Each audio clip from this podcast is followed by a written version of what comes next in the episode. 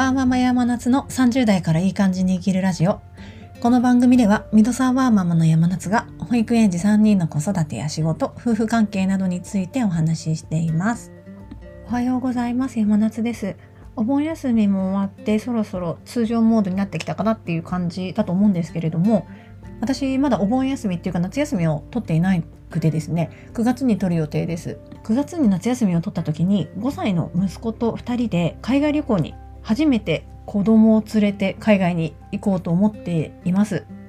さすがに1歳の双子を連れて行くのはかなりハードだなっていう感じなので、1歳の双子は夫に託して、私と5歳の息子の2人で海外に行こうと思っているんですけれども、行き先はマレーシアに決めました。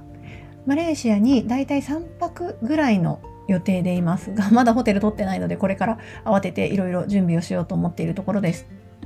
今日は初めての親子での海外旅行をマレーシアにした理由っていうのをお話ししたいなと思っています。というのもあの知り合いとかにマレーシアに行くっていう話をするといやなんでマレーシアみたいに 聞かれることが多いのでちょっと自分の中でも一回整理してみようと思ってお話ししてみます。マレーシアに私が5歳の子供との海外旅行初の海外旅行でマレーシアを選んだのには大きく5つ理由があります。1つ目は何より飛行機の時間があのそこそこの短さであることですね。マレーシアまでだいたい6時間半ぐらいだったんですが直行便で、まあ、それくらいだったらギリギリ5歳とならいけるだろうっていうところでさすがにヨーロッパだと10時間とかかかるので無理っていうこともありますし双子を夫に任せて家を空けられるのがまあ3日とか4日ぐらいが限度かなっていうところで移動距離がそこそこだったマレーシアを選んだっていうのが一つ理由です。あちなみにですねマレーシアは LCC がエアアジアの LCC がマレーシアまで直行便で飛んでます。直行便の割にすごくやっぱり LCC だと安いんですよね。だいたい半額から30%ぐらい安い感じです。でしかもその LCC 羽田から飛んでいるのですごく便利だなっていうのも決め手の一つでした。2つ目は英語に触れられるっていうところですね。マレーシアは、まあ、公用語はマレー語なんですけども人口のほとんどの人が英語を話せるっていうことで英語をきっとマレーシアに行ったら触れられるっていうところも、ポイントでした一つ。というのも5歳の子供が最近ちょっと英語に興味を持っているっていうこともあってなんか親からちょっと英語をやらせるっていうのがなんとなく私は抵抗があってというのもうちの子供は多分やらせたらやりたがらなくなるタイプなのでなんか自分からその英語に興味を持ってもらうきっかけが作れたらいいなっていうことで英語がまあ使われている国っていうことを一つポイントに選びました。3つ目は多国籍に触れられるっていうことですね。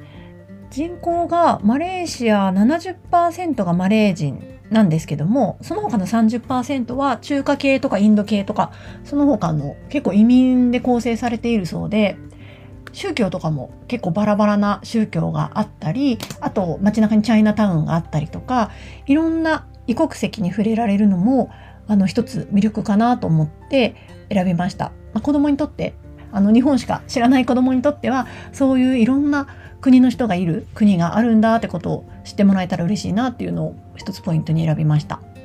4つ目はこれはもう完全に個人的な意見なんですけど私が東南アジアが好きっていうところでそれも理由の一つです。東南アジアって、まあ、物価もそこそこその日本よりうんと高いってわけでもないですしあとは暖かくて、まあ、過ごしやすい私は暖かい方が寒いより好きなので暖かいのもいいなって思ったところもありますしなんとなく私は東南アジアのあの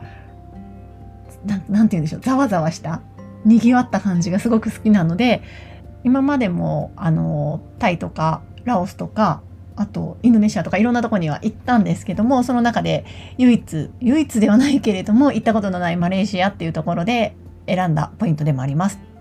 最後の5つ目はこれ一番大きなあのきっかけというか決め手ではあるんですけどもマレーシアの教育にちょっと興味があったからです。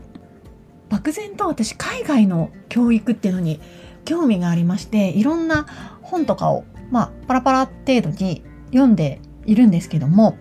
その中で野本京子さんっていう方の編集者の方の子供が教育を選ぶ時代へっていう本があるんですね。野本さんはご自身がご自身の息子さんがマレーシアの学校に通っていて親子であの海外移住して教育移住をした方でマレーシアの教育事情についていろんな媒体で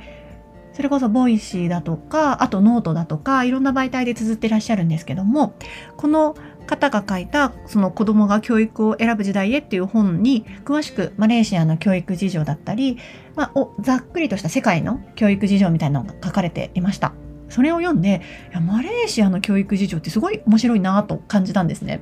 私はがっつりもう日本の義務教育で公立の義務教育で育義務教育で育ってきたので何て言うんでしょうもう日本の教育が当たり前として染み込んでいるんですけども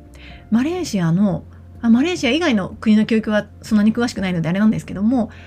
まあ、個人で学ぶとかその日本の当たり前が当たり前じゃないっていうところがすごく面白いなと思いました。その本を読んでマレーシアへの教育移住っていうのも一つ視野に入れてっていうかいいなっていう思いが湧いたのでまあそれは子供次第で子供が日本の学校がいいって言ったらもうその行くっていう選択肢はなくなってはしまうんですけどもいいなっていうのが思いがずっとあったので一回マレーシアに現地に行ってあのどういう国かとか文化とかそういうのを自分の肌で体感したいなっていうのは一つ大きな理由です。という感じで今回の親子旅初親子旅海外の行き先をマレーシアに決めた次第です。マレーシア旅行についてはまた別の回であのどうだったかとかなんか新しい発見とかあったらシェアしたいなと思っています。今日も聞いてくださりありがとうございました。良い一日をお過ごしください。